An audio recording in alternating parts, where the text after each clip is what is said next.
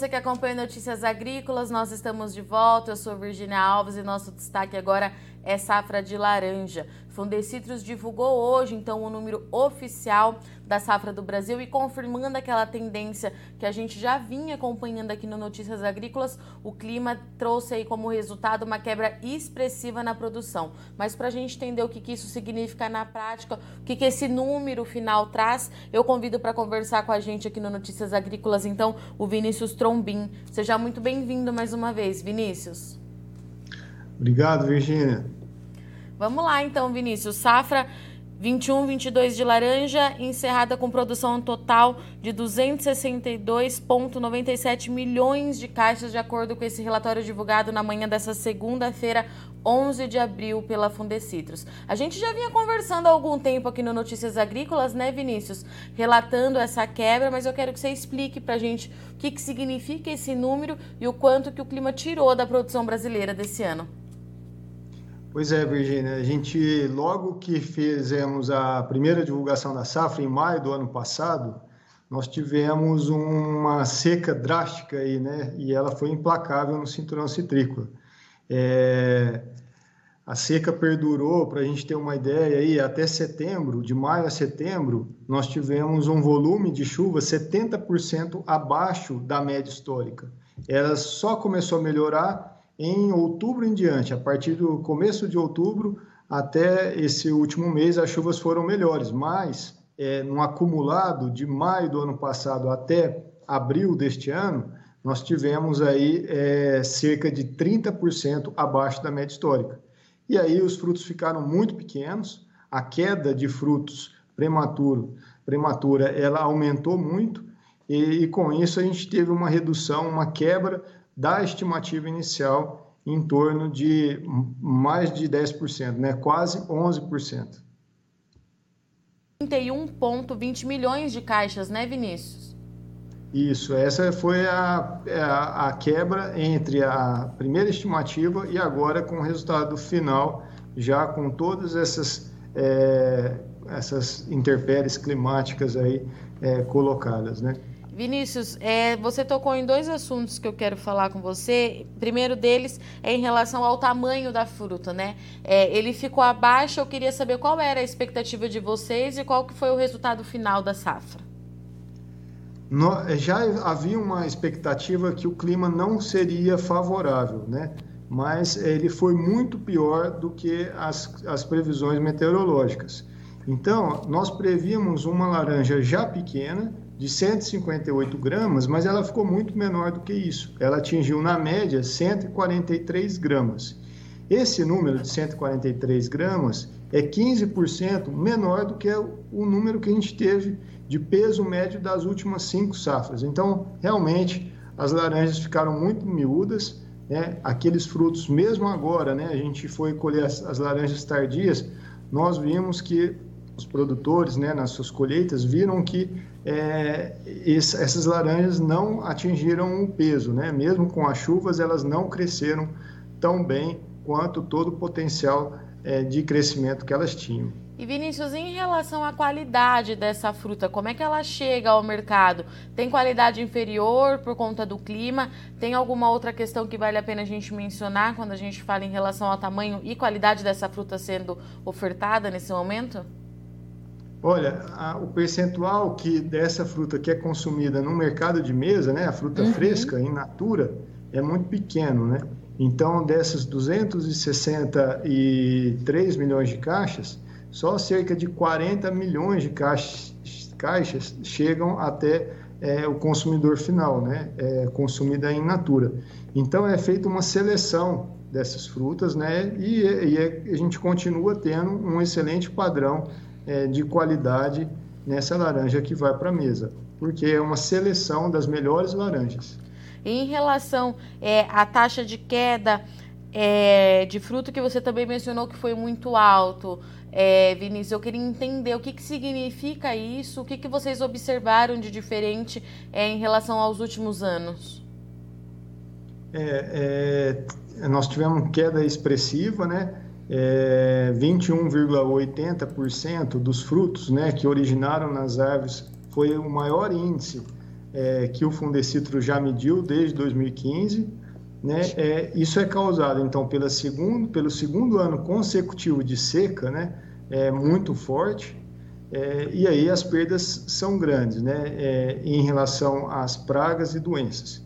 E nessa safra espe especial, o que nós percebemos é que é, tu, ganhou mais importância é, a leprose, né? Então ela ela vem crescendo ano após ano desde 2018, quando é, nós tivemos uma uma queda maior de leprose, né? E ela vem crescendo todos os anos, né?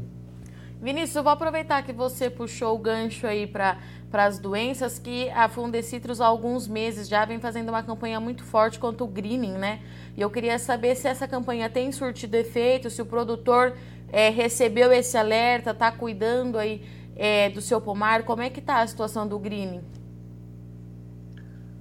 Olha, o greening ele é a doença mais preocupante né, é, do cinturão citrícola. Ela é preocupante porque ela vem crescendo, né? É, nós temos praticamente 23% das árvores é, contaminadas é, e esse número ele cresce ano após ano. Se não tivesse havido né, a, o arranquio de plantas é, contaminadas no ano passado, né, é, esse número seria ainda maior, né, ele chegaria a, a superaria 26% de árvores contaminadas com green, quer dizer, então, a, a erradicação ajuda a diminuir o índice total de plantas contaminadas, mas a gente percebe que está havendo uma, uma escalada é, da doença né, no cinturão citrícola. É, a, as recomendações é, é, para que o Fundecitrus faz né, no controle uhum. da doença é para que a gente não atinja os níveis tão preocupantes quanto os da Flórida, né? Que eles já têm taxa de queda, o que a gente estava falando agora, né, de mais de 40%. Então, enquanto a nossa taxa de queda aqui está em 20,80%, né, num ano super atípico quanto esse que a gente está tendo, a taxa de queda da Flórida já supera mais de 40%. E lá, sim, por conta das, dos, das árvores contaminadas com green, né, que é, aumentam a taxa de queda e diminuem o tamanho dos frutos. Então, essa é a nossa preocupação é, primordial, né, que deve ser do citricultor, para que não atinja esses níveis né, e não coloque toda a citricultura em risco.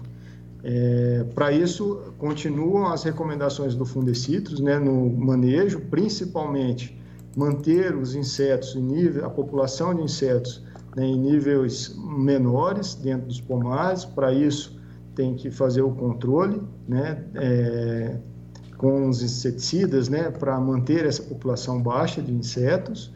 É, e também, é, é além de cuidar dentro da né, erradicação de plantas doentes, também, né, mas além de cuidar dentro da fazenda exclusivamente, também tem que olhar para fora da fazenda, né, e, e, e, e, trabalhar em conjunto com os citricultores né, vizinhos, para não deixar plantas contaminadas né, em fundos de quintal é, é, ou plantas contaminadas perto de pomares comerciais, né, em propriedades que não são de citros, né, mas tem ali um pé de laranja, um pé de tangerina ou limão mais contaminado. Né? Então, essas, essas árvores, elas elas são focos para a disseminação da doença em propriedades comerciais. Né? Então, toda atenção dentro da fazenda e também fora da fazenda. Perfeito.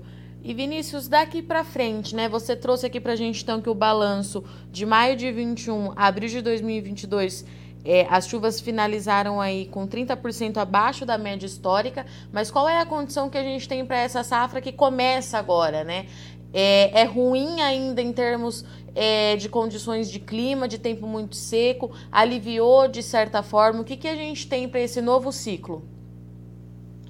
É, essa é a pergunta que todo mundo gostaria de ter a resposta, né?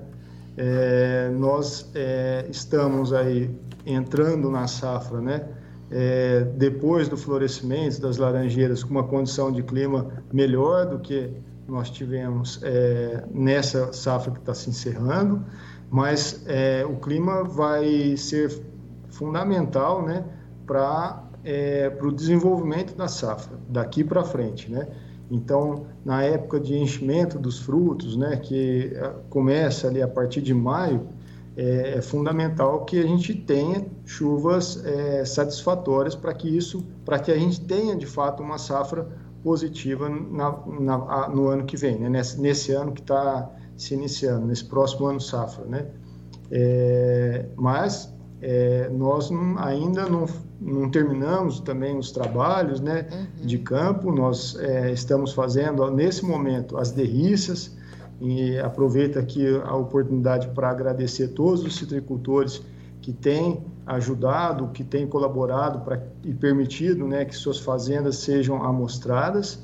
É, nós estamos, nesse momento, estamos levantando o número de frutos por árvore, colhendo laranjeiras, é, trazendo essas laranjas para Araraquara, aqui a gente conta, pesa, então é um trabalho muito minucioso e muito e objetivo, né?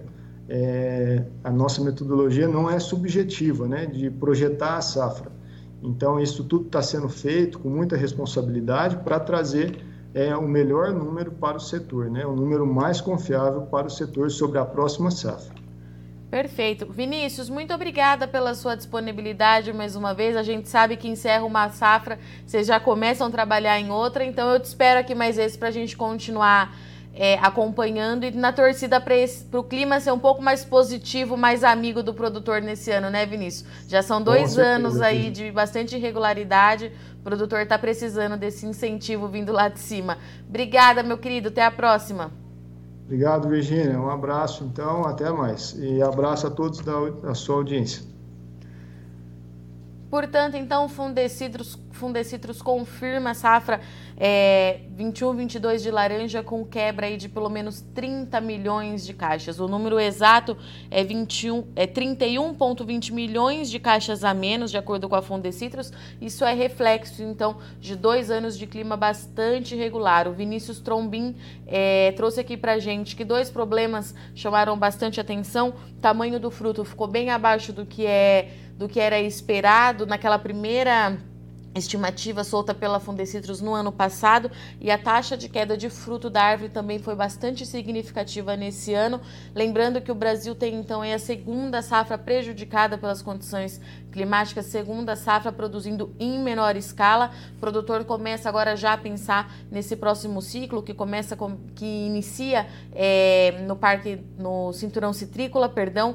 E o Vinícius trouxe para a gente mais uma vez: o produtor precisa estar atento ao green, cuidando dentro da sua propriedade, mas também fora dela para combater essa doença. Lembrando que falando ainda de estoque é, de suco de laranja, né? De laranja, os estoques têm aí os níveis mais baixos dos últimos cinco anos. Isso chama atenção atenção, Brasil produzindo é, em menor escala e a Flórida também deve ter uma das safras mais baixas dos últimos anos nesse ano. A gente precisa acompanhar bem de perto para saber como é que esse mercado vai se comportar daqui para frente. Bom, eu agradeço muito sua audiência e companhia, mas não sai daí que já já a gente volta.